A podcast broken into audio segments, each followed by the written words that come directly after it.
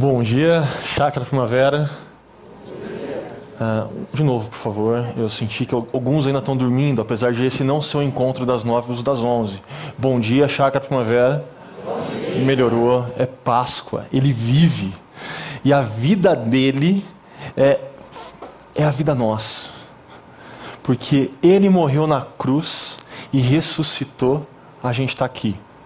A gente está aqui presencialmente no Espaço Paineiras, pessoas nos acompanham virtualmente das suas casas, espalhadas pelo Brasil e pelo mundo, mas nós estamos aqui porque é domingo de Páscoa, porque Ele vive, Ele ressuscitou, a morte não pôde deter Jesus. Mas para nós chegarmos num domingo de Páscoa como esse, a gente precisa lembrar de que a, nossa comemoração começou lá no Natal. Lá no Natal a gente celebra o Deus que se fez menino, o Deus que entrou na história, que se fez um de nós, semelhante a nós. E esse Deus ah, encarnado, Jesus, em um determinado momento, perto aos seus 30 anos, ele inicia o seu ministério e ele chama um grupo de amigos, um grupo de pessoas para caminhar mais perto dele. Uh, no começo, essas pessoas olham para Jesus e chamam ele de mestre. Mas à medida que a caminhada acontece, eles vão percebendo que Jesus não é apenas um mestre. Eles vão percebendo que Jesus é mais. Jesus é o próprio Messias prometido no Antigo Testamento. Jesus é mais do que o Messias, Jesus é o próprio Deus que entrou na história. Mas alguma coisa não faz sentido, porque à medida que Jesus caminha, vai ficando claro para eles que Jesus vai na direção de Jerusalém, mas também vai ficando claro que Jesus tem um propósito a cumprir em Jerusalém. E que esse propósito envolve cruz, envolve morte, envolve uma sexta-feira da paixão, como nós chamamos. E se nós estamos aqui hoje, no domingo de Páscoa, é porque antes houve uma sexta-feira da paixão. É porque antes o Deus Criador, o Autor da vida, morreu. E eu não quero assustar vocês, mas eu quero ler um trecho de Friedrich Nietzsche, eu não sei se é assim que pronuncia. O André depois me corrige qualquer coisa. Mas é um trecho conhecido da sua obra e eu sei que é uma obra complexa e que em muitas partes diverge da fé cristã, da nossa espiritualidade. Mas eu acho que é um trecho propício para o dia de hoje. Começa assim: não ouviram falar daquele homem louco que em plena manhã acendeu uma lanterna e correu ao mercado e pôs-se a gritar incessantemente: Procuro Deus, procuro Deus. E como se lá encontrasse muito daqueles que não criam em Deus, ele despertou com isso uma grande gargalhada. Então ele está perdido? Ah, perguntou um deles. Ele se perdeu como uma criança, disse outro está se escondendo. É, ele tem medo de nós. É, embarcou no navio, emigrou. Gritavam e riam uns para os outros. O homem louco se lançou para o meio dele e trespassou-os com o seu olhar. Para onde foi Deus? Ah, gritou ele: Já lhes direi, nós o matamos, você e eu. Somos todos seus assassinos. Mas como fizemos isso? Como conseguimos beber inteiramente o mar? Quem nos deu a esponja para apagar o horizonte? Que fizemos nós ao desatar a terra do sol? Para onde ele se move agora? Para onde nos movemos nós? Para trás, para os lados, para frente, em todas as direções, existe ainda em cima e embaixo? Não vagamos como que através de um nada infinito? Não sentimos na pele o sopro do vácuo? Não se tornou ele ainda mais frio? Não anoitece eternamente? Não temos que acender lanternas de manhã? Não ouvimos o barulho dos coveiros a enterrar Deus? Não sentimos o cheiro da putrefação divina? Também os deuses apodreceram. Como consolar a nós, assassinos entre assassinos? E eu sei que esse texto pode chocar alguns de vocês, porque eu sei que Nietzsche caminha num outro caminho distinto da nossa fé cristã. Mas nós encontramos nas Escrituras uma afirmação que vai nessa direção.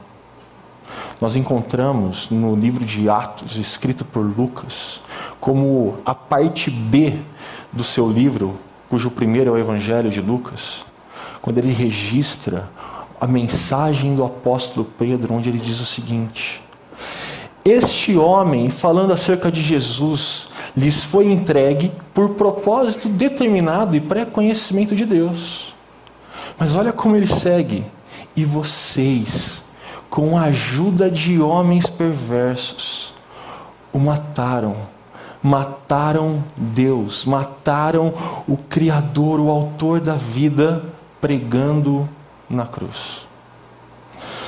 Ah, e, e talvez você esteja aqui se perguntando: não, eu não fiz isso. Como assim? É, eu estou no século 21, no Ocidente. Eu não estava presente no primeiro século no Oriente, na Palestina antiga. Ah, como eu tive parte disso? Como que eu tenho responsabilidade nessa conta? Ah, é simples. Para todos aqueles que são discípulos de Jesus e que olham para a história bíblica como a verdadeira história de todas as coisas, existe uma clareza. Os nossos primeiros pais aqueles primeiro casal, quando eles romperam com o Deus Criador, Autor da vida, todo o cosmos, toda a realidade entrou em desordem. A morte entrou na história. Agora, injustiça, sofrimento e miséria fazem parte do mundo onde nós vivemos. E essa conta é nossa. Essa conta é nossa porque nós partilhamos disso. Nós insistimos nessa ruptura com o Deus Criador, vivendo de forma autônoma. Essa conta é nossa, mas Jesus, Jesus paga a dívida que seria impagável por nós. Na cruz de Jesus, nós encontramos Deus se doando, Deus se entregando por amor, pagando a conta que era nossa. E é essa dupla afirmação que nós encontramos nesse verso do livro de Atos. Porque, é, num primeiro momento, a gente pode pensar que elas são antagônicas. De que ou é plano de Deus a cruz de Jesus, ou ela é responsabilidade de uma humanidade corrupta e maldosa.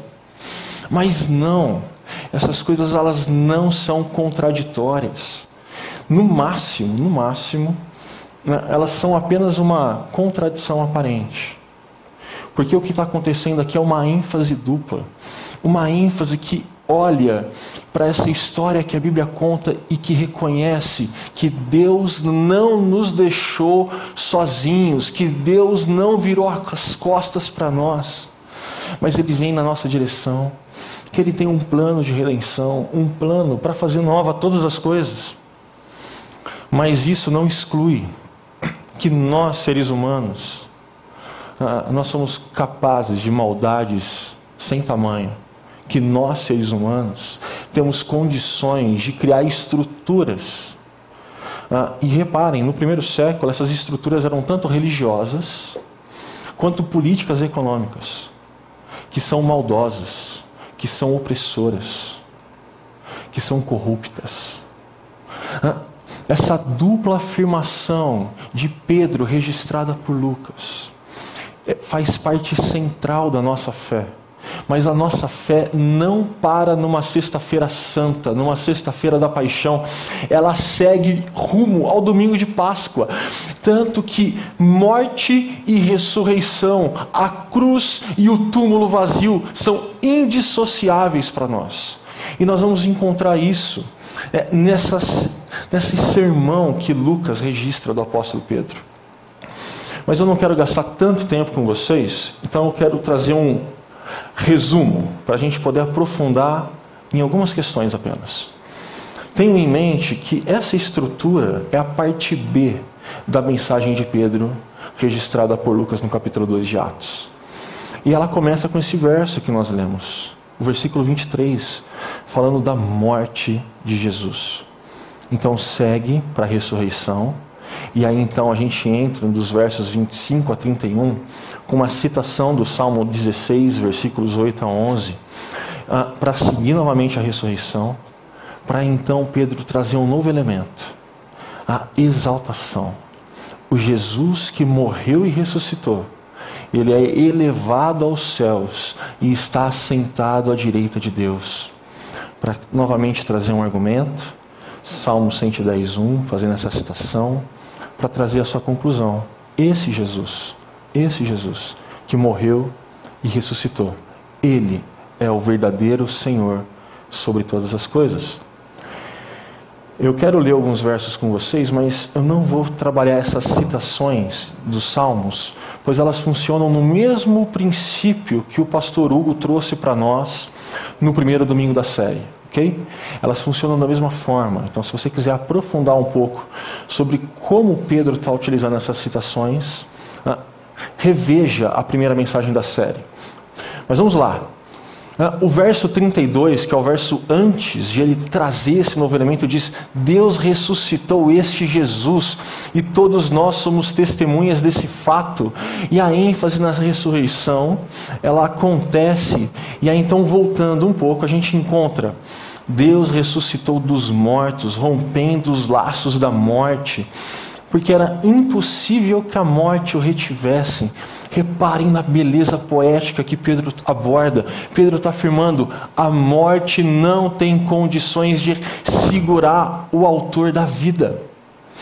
Ah, mas ele continua abordando ah, os seus versos acerca da ressurreição, depois de trazer o Salmo 16 para a conversa, um salmo atribuído a Davi, dizendo: prevendo isso, Davi falou da ressurreição do Messias, do Cristo, outra palavra para Messias, que não foi abandonado no sepulcro e cujo corpo não sofreu decomposição. A ressurreição de Jesus não permitiu que o corpo de Jesus sofresse decomposição. Mas essa ênfase na ressurreição de Jesus, ela vai ganhando cada vez mais forma à medida que a gente vai mergulhando nesse texto. Mas existe um detalhe que é importante mencionar, que é todos nós somos testemunhas desse fato. É isso que Pedro e os demais discípulos com ele naquele momento estão tá dizendo. Nós vimos, nós testemunhamos esse fato, esse acontecimento. E eu destaco a palavra fato, mas eu preciso confessar uma coisa para vocês. Ah, essa palavra não se encontra no original do texto grego. Se você pegar a sua Bíblia, ah, nas mais diferentes versões, como a revista atualizada, nova versão transformadora, linguagem de hoje, você vai ver que a maioria dos tradutores optaram por nós somos testemunhas disto. Mas por que a NVI adiciona essa palavra e por que, que eu grifei ela mais? Eu, eu acho que não custa, não fere a essência do texto e deixa ainda mais clara do que nós estamos falando.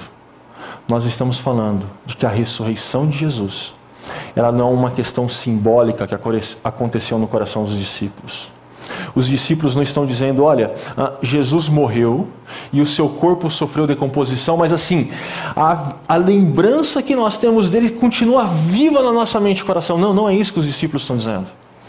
Os discípulos estão dizendo: é, Jesus que morreu ah, debaixo do poder de Pôncio Pilatos, que morreu naquela cruz no lugar chamado Gólgota, caveira aos redores de Jerusalém, é o mesmo Jesus que ressuscitou dentro da história. É um fato, aconteceu. Essa é uma ênfase que é inegociável para aqueles que são discípulos de Jesus. Mas como nós não vamos ter tempo de trabalhar muitas coisas nesse sentido, uh, eu queria deixar uma dica para vocês. 2013, já vai fazer quase 10 anos, uh, a Chácara trabalhou uma série de Páscoa chamada o caso Jesus. Perguntas que precisam de respostas. Essa série trabalhou a partir desse livro, Em Defesa de Cristo, escrito por Lee Strobel, um jornalista que, ah, antes do livro, era ateu. Mas a sua esposa se torna discípula de Jesus e ele quer uh, convencer a esposa de que esse negócio não é sério. Esse negócio é assim, é fake news da pior, do pior tipo. Então ele sendo um bom jornalista, o que ele faz é se debruçar sobre uma investigação jornalista. Então, à medida que ele se debruça, ele vai encontrando evidências que corroboram e que validam a, a fé nesse Jesus que morreu e ressuscitou. E aí o que acontece? Ele se torna discípulo de Jesus. Ah, então fica a dica: ou leia um livro, ou veja uma série. Você pode encontrar ela no chakra.org. É o pastor Ricardo Agreste que trabalhou todas as mensagens dessa série. Vale muito, mas muito mesmo a pena. Fecha parênteses, fecha o momento de dica. Ah, mas vamos lá. Ah, o texto continua porque ele está linkando o Jesus que morreu com essa ênfase na ressurreição, mas quando ele traz esse novo elemento, dizendo que ah, exaltado à direita de Deus, ele recebeu do Pai o Espírito Santo prometido e derramou o que vocês veem e ouvem. Ah, Para entender esse verso, não é apenas entender o novo elemento que Pedro adiciona, mas é entender o contexto aonde ele faz isso. Então, como eu disse para vocês, ah, do versículo 22 ah, em diante, onde nós estamos conversando, é a parte B da mensagem de Pedro. A parte A a gente encontra no capítulo 2, dos versos 14 a 21. E se nessa parte B ele utiliza salmos, aqui ele utiliza o profeta Joel. Para fazer o quê? Para explicar acerca do que acontece no início do capítulo, que é o cumprimento de uma promessa de Jesus, ainda no primeiro capítulo de Atos, no verso 8. Ah, então ele está reconectando com o que aconteceu. Mas mais do que isso, o que Pedro e Lucas estão fazendo é reconectando todo esse trecho das Escrituras a toda a história bíblica a totalidade da história. E que história é essa? É a história que afirma que no princípio Deus criou todas as coisas e que no mundo criado por Deus havia beleza, justiça. Ah, mas que os nossos primeiros pais, aquele primeiro casal, a romper com o Deus Criador, a morte entra na história, a injustiça, o sofrimento, a miséria agora fazem parte do mundo em que nós vivemos. Mas que Deus, Deus, como eu disse para vocês, não virou as costas, apesar de nós termos virado para Ele, apesar de ainda hoje, muitas vezes nós virarmos as costas para Ele, Deus tem um plano, um plano de redenção, um plano de fazer nova todas as coisas. E essa história segue, e é na cruz e na ressurreição na morte e no túmulo vazio que nós encontramos o ápice dessa história. É nesse evento, que é um evento histórico, que nós encontramos o centro da nossa fé, o centro das Escrituras. É isso que mudou e muda todas as coisas ainda hoje. E a história segue. Né, segue porque Jesus continua, Jesus ressurreto continua chamando homens e mulheres para caminharem com Ele, para serem seus discípulos. Mas o próprio Jesus envia o seu Espírito Santo para que nós não façamos isso sozinhos. E isso, isso para um judeu do primeiro século. Gente, né, imagine o seguinte contexto: você, judeu do primeiro século, debaixo da opressão do Império Romano, ah, sofrendo, ah, vendo morte de amigos e familiares, e a sua esperança é que Deus envie o Messias e que Deus traga o reino dele para que agora justiça e beleza voltem a operar no mundo. E quando é, eles começam a ouvir o que Pedro está dizendo, eles param e prestam atenção, porque tem a ver com isso. Tem a ver com o que Deus prometeu, tem a ver com o que Deus está fazendo na história, então eles começam a tomar nota.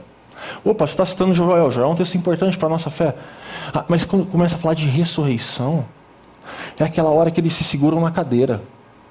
É aquela hora que eles não piscam mais. Porque ah, o que Pedro está afirmando para eles é: na morte e na ressurreição de Jesus, o reino de Deus chegou. O que vocês mais esperavam, o que vocês mais desejavam, agora está à disposição de vocês. De uma forma que vocês não esperavam. É, o reino de Deus está irrompendo no meio desse mundo marcado por morte, injustiça, sofrimento e miséria. Mas porque o reino de Deus está irrompendo, no meio disso tudo, nós já conseguimos experimentar dos primeiros frutos. Nós conseguimos ver de transformação, nós conseguimos ver realidades mudando, nós conseguimos olhar para a nossa própria história e reconhecer que coisas mudaram em nós e que só Deus explica. E graças a Deus por isso. Ah, ele está anunciando a melhor notícia, uma notícia de esperança. Ah, a morte, a injustiça, o sofrimento e miséria não darão um ponto final na história. Por quê? Porque Jesus ressuscitou. É uma notícia de esperança. Mas ah, Pedro, ele termina a sua mensagem concluindo com: portanto, que todo Israel, todos vocês que estão ouvindo, fique certo disso.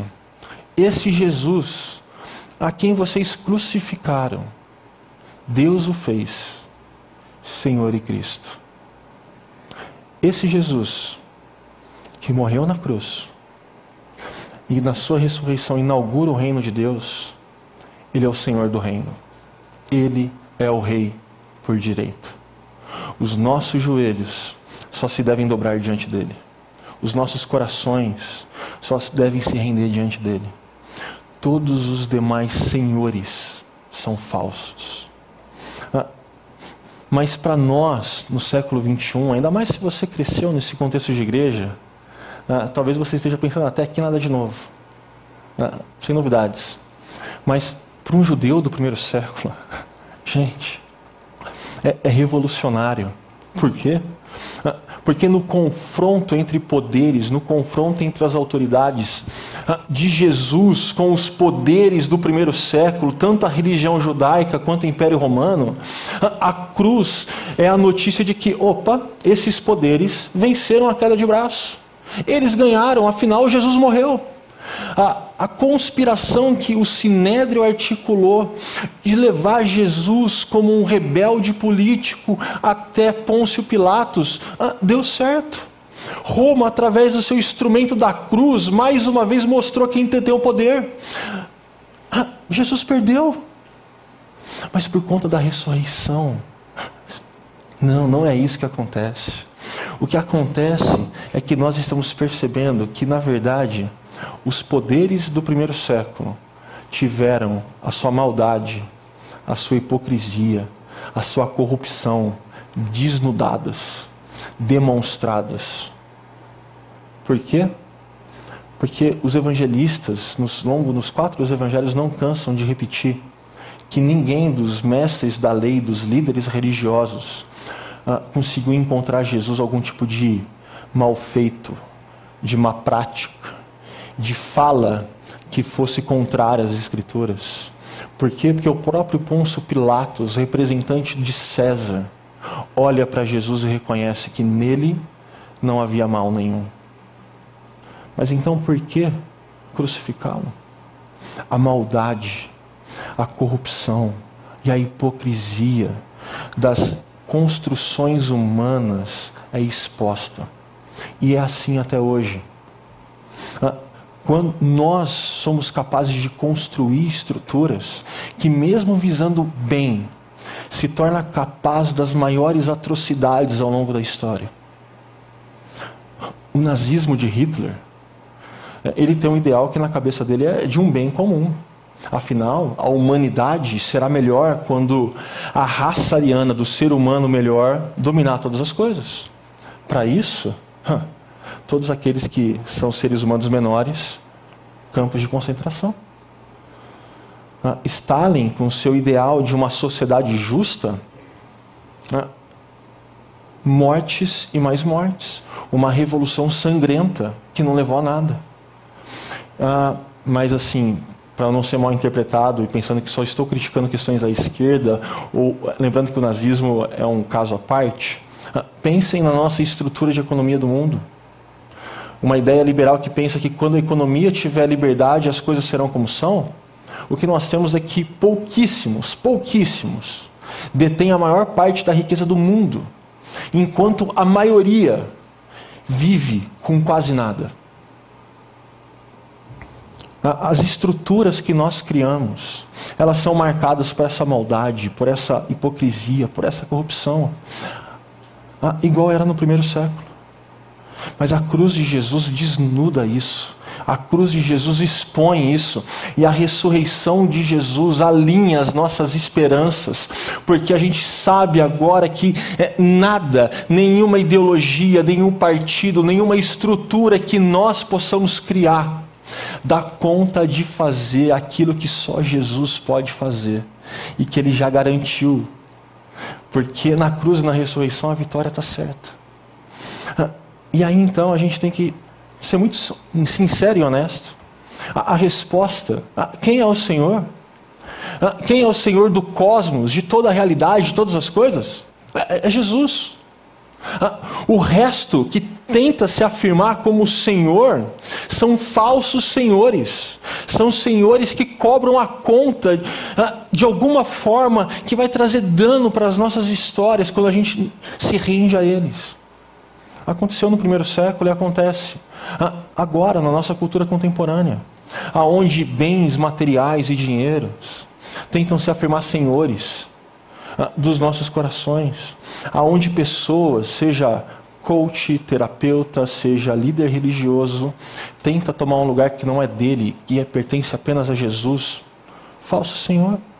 Ou quando nós olhamos para as ideologias políticas ou não políticas, prometendo fazer aquilo que só Jesus pode fazer, prometendo o reino de Deus sem Deus. Não.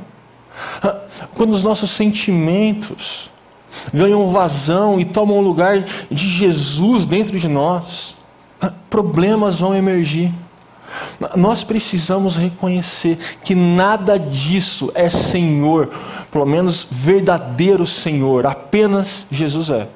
Mas que em alguns momentos né, a gente dá bobeira e a gente se rende em algumas áreas da vida a esses diferentes senhores.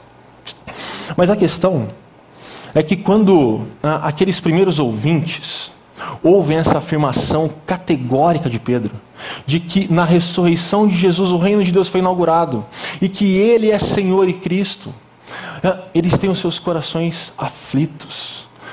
É como se a mensagem fosse aquela frecha certeira no coração, aquele tiro entre os olhos que acerta em cheio. E aí então o que, que eles fazem? Eles fazem a pergunta correta.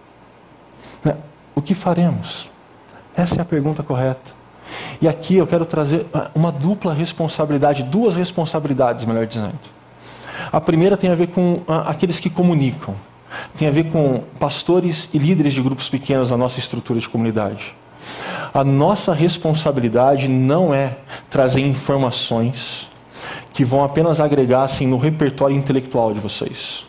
Não é trazer insights que vocês vão falar, hum, interessante, interessante, muito bom isso. Ou ah, trazer historinhas que assim, nossa, que bonito. Não, não é essa a nossa responsabilidade. A nossa responsabilidade dentro da nossa na, fala na chácara é apresentar as escrituras com integridade e relevância. Por quê? Porque quando a gente faz isso, a gente reconhece que Deus, através da Sua palavra, não apenas está falando algo, mas Deus está desejando fazer algo em nós e através de nós. E aqui ah, eu caminho para a segunda responsabilidade, que é de todos nós, é minha. É minha quando eu estou sentado junto com vocês, como parte da comunidade, e a gente ouve a palavra de Deus sendo anunciada com integridade e relevância. Eu não tenho que estar desejoso de mais informações apenas. Eu não tenho que ficar ah, simplesmente emocionado quando eu ouço a bela história. O que eu preciso é, diante do que eu estou ouvindo, responder a pergunta, ou melhor, fazer a pergunta: o que, que eu tenho que fazer diante disso, Jesus? Ah, e na nossa estrutura, os líderes de grupo pequeno vão ajudar você ao longo da semana a entender o que você tem que fazer diante disso. Porque o que nós estamos fazendo aqui não é uma questão meramente teórica, tem a ver com como nós vivemos as nossas vidas. A notícia de que Jesus morreu e ressuscitou impacta a nossa vida por inteiro. Nada, nada, nada, nada fica de fora. E, e qual é a resposta? Ou melhor, quais são as respostas? Já que nada, nada, nada fica de fora do senhorio de Jesus. Ah, quais são as respostas à pergunta certa do que nós temos que fazer? Pedro utiliza uma série de palavras. E a primeira delas que eu quero destacar com vocês é arrependam-se. Eu sei que arrependa-se, a, a, palavra no grego, ela é rica em significado. Mas ah, nós não vamos trabalhar todos os significados. Eu quero apenas trazer duas ênfases para vocês. E a primeira tem a ver com arrependimento envolve uma mudança radical de senhorio. Você caminhava por boa parte da sua história a parte dos princípios e dos valores do reino de Deus, uh, pensando que Jesus era apenas um mestre, como a gente ouviu durante a semana, e isso nunca impactou a sua vida. No máximo você pensava, ah, insight legal, história bonitinha. Mas chegou um dia que você percebeu que uh, diferentes senhores dominavam seu coração e, e, tem um Senhor que é muito perigoso, assim, chama autonomia. Quando nós mesmos queremos dar conta de tudo, porque nós não conseguimos, gente. Nós não conseguimos. E você percebe que não dá certo.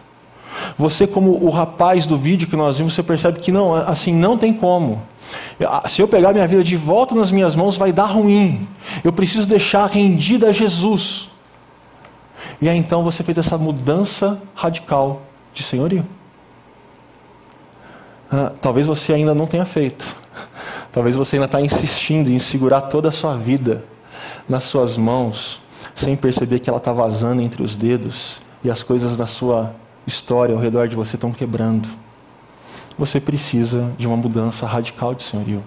Você precisa responder a pergunta: quem é o Senhor da sua vida? Com Jesus.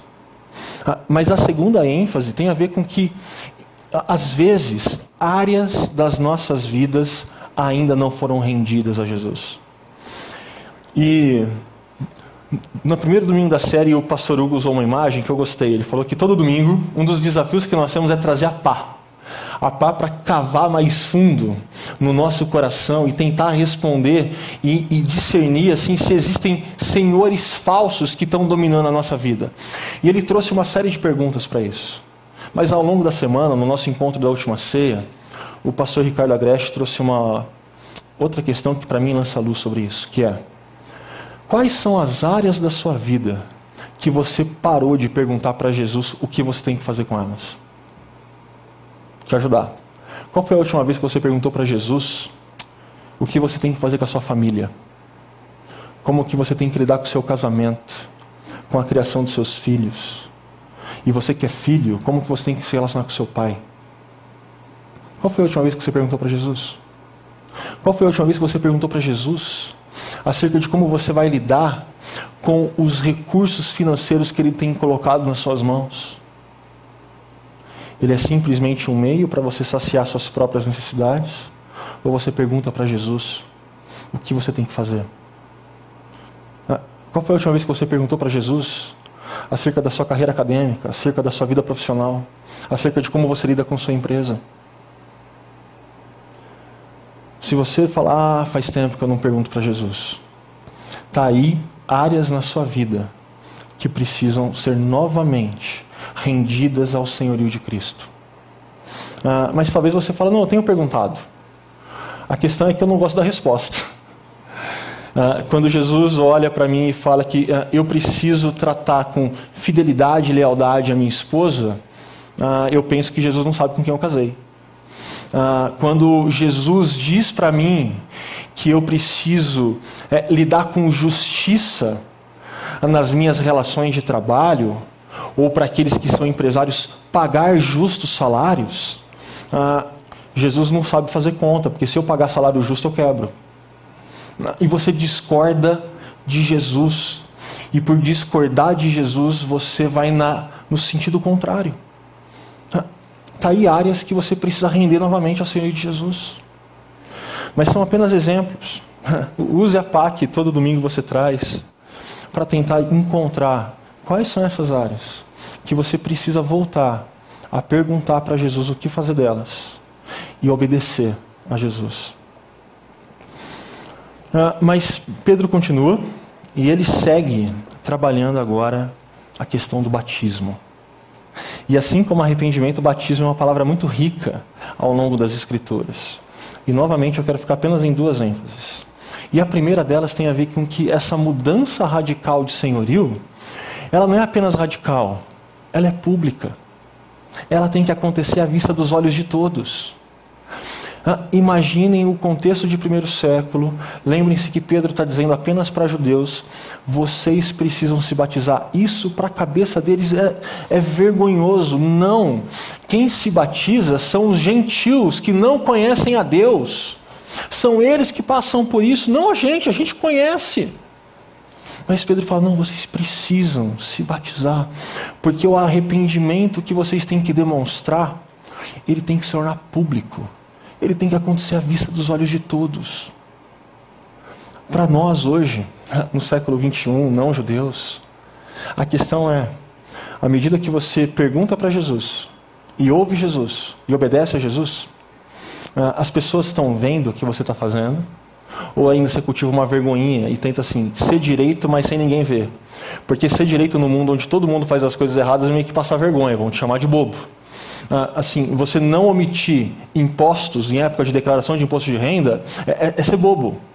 Então, assim, você não conta para ninguém que você paga todos os impostos. Você tem vergonha de fazer as coisas direito, de fazer as coisas a partir do que Jesus diz. Ah, gente, a, a, nossa vida rendida ao Senhor Jesus, ela envolve essa radicalidade, mas ela envolve essa vida pública que acontece à vista de todos. A vida do Jesus ressurreto que está sendo manifestada nas nossas vidas precisa ser percebida pelos outros. A gente precisa viver de um jeito que a pessoa olha e fala: ah, Quem é o Senhor da sua vida? Porque eu vivo de outro jeito? Porque quem manda é o dinheiro. Ah, por que você vive desse jeito? Ah, ah, quem é o Senhor da sua vida? Porque a maneira que eu vivo está claro que é o prazer, mas assim eu não estou entendendo quem é o Senhor da sua. Você precisa viver de um jeito público que à medida que o tempo passa, aqueles que estão perto de você vão se questionar quem é o seu Senhor. E você não vai ter vergonha alguma de falar, é Jesus. Ah, mas o segundo sentido de batismo é que envolve uma vida em comunidade. Vida em comunidade. Aquelas pessoas que estavam ouvindo essa mensagem de Pedro e entendendo e que se renderam ao Senhor Jesus elas agora não caminhavam mais sozinhas, elas caminhavam em comunidade. Porque Jesus não apenas inaugura um reino, Jesus tem cidadãos desse reino.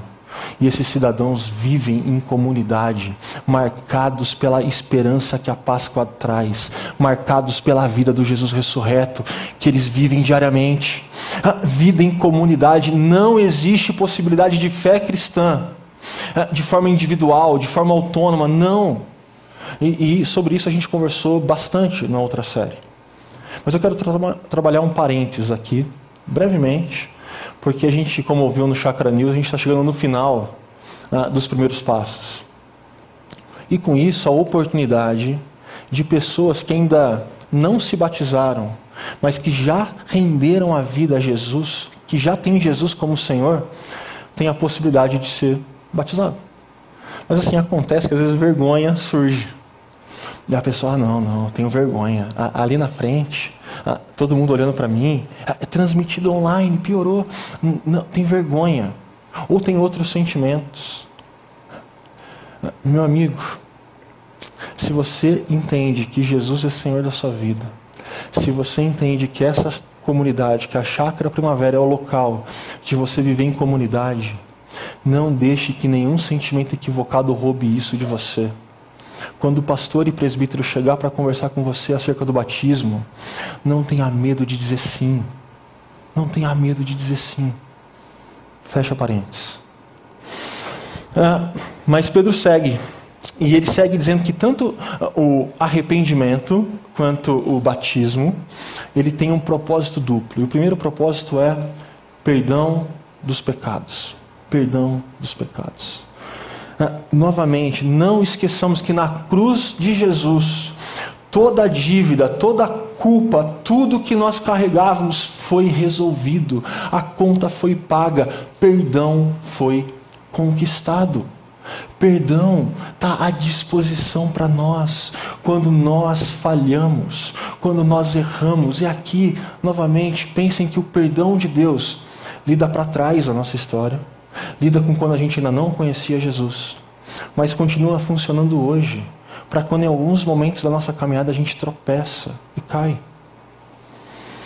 É, tem uma história que eu vira e volta conto, quem anda comigo mais perto já ouviu com certeza, que eu e um amigo, um amigo de longa data, muito querido, é, a gente tinha o costume de caminhar ali próximo da Unicamp, em Barão Geraldo, para ter o nosso tempo de compartilhar a vida, orar junto, enquanto fazia uma caminhada.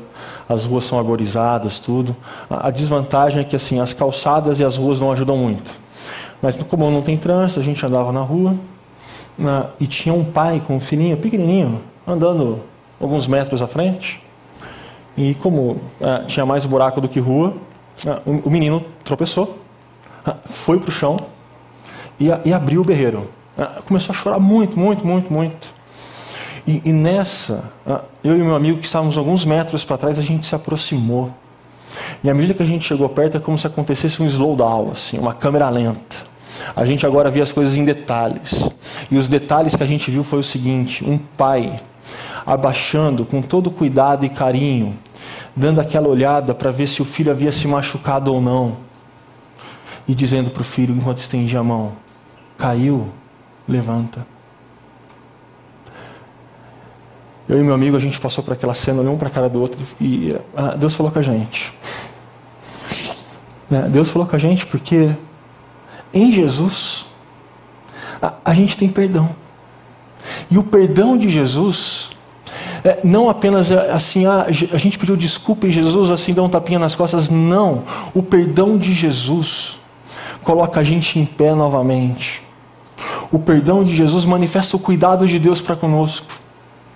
O perdão de Jesus nos lembra de que nós continuamos na caminhada e que nós não estamos sozinhos, porque o próprio Deus está conosco, e é essa a última ênfase que Pedro traz, dizendo: ah, e que vocês receberão o dom do Espírito Santo, porque por conta do Espírito Santo em vocês, o próprio Deus habita em vocês, vocês não estão mais sozinhos, vocês vão experimentar da ação dele de dentro para fora, gerando em vocês a vida do Jesus ressurreto, gerando em vocês as características de Jesus, gerando em você a marca do povo da Páscoa. Ah, nós não estamos mais sozinhos. Ah, nós caminhamos em parceria com o próprio Deus. E, e quem caminha em parceria com o próprio Deus, quem tem o Santo Espírito agindo de dentro para fora, precisa ter expectativa. Expectativa, porque quando Deus dá o seu Santo Espírito, Ele dá cumprindo uma promessa de Atos 1,8, dizendo que uh, o Espírito Santo é poder para nós sermos testemunhas aonde quer que nós estejamos. Só que isso não para em nós. Isso tem que gerar em nós expectativas. Porque é promessa para vocês, para os seus filhos e para todos os que estão longe, para todos quanto o Senhor Deus chamar. É, eu não sei você, mas eu tenho familiares e amigos que estão diariamente nas minhas orações. Diariamente nas orações, porque a, a minha oração é Jesus, eles precisam ter o Senhor como Senhor. Eles precisam entregar, eles precisam se render. E sabe qual é a minha tranquilidade e a minha expectativa? Eu sei que mais interesse do que eu tenho, o próprio Jesus tem. E eu sei que a promessa de que, à medida que Ele chama pessoas, mais e mais pessoas, familiares, amigos e pessoas que a gente nem conhece, vão fazer parte desse povo, esse povo da Páscoa, povo do qual nós fazemos parte. E é por isso que eu quero trazer para vocês três desafios. Eu sei que o texto é longo e que o tempo passa rápido, e quando a gente que está aqui em cima olha para o relógio e fala: Meu Deus, já deu quase uma hora. Mas guardem três desafios. Primeiro, resgate o sentido da Páscoa, dessa Páscoa que nos enche de esperança, porque o reino de Deus foi inaugurado e agora nós podemos ver justiça e beleza emergindo, mesmo em meio ao mundo de desesperança. Morte, injustiça, ah, corrupção e miséria não terão a última palavra, por quê? Porque o Jesus crucificado ressurre... É, ele ressurgiu a ressurreição nos garantiu a vitória, nos garantiu o bom final. Não perca a esperança que a Páscoa traz, a esperança de que aqueles amigos e familiares por quem você ora,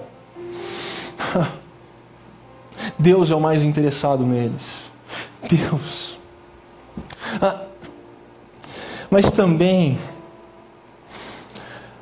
é, vivam a radicalidade do senhorio de Jesus em todas as áreas da sua vida de forma pública. Você vai dizer para mim, não, mas isso é, é, é, loucura. Eu vou falar a verdade, é loucura, é radical. Viver o senhorio de Jesus no meio de um mundo onde existem outros senhores que brigam pelo seu coração é radical. Mas faça isso em todas as áreas da sua vida e de forma pública. De forma pública, lembrando que você não está sozinho enquanto você faz isso. O próprio Espírito Santo de Deus, dado por Jesus, vai com você. Ah, faça isso com expectativas de que Deus é aquele que vai poder fazer e que pode fazer infinitamente mais do que você pede ou pensa. Ah, e por último, nunca, nunca se esqueça do perdão de Deus. Às vezes a gente sofre de Alzheimer, um tipo de Alzheimer. E quando a gente tropeça, a gente esquece que Deus é aquele que derrama perdão e graça. E a gente ah, não tem mais jeito. Não, nunca se esqueça do perdão de Deus. Desse perdão que te coloca em pé e que faz você retomar a caminhada, uma caminhada em missão, em parceria com Ele mesmo. Faça essa última canção a sua oração, a sua oração de entrega, a sua oração de, redem, de se render. E que você possa experimentar de tudo aquilo que Deus vai fazer em você e através de você.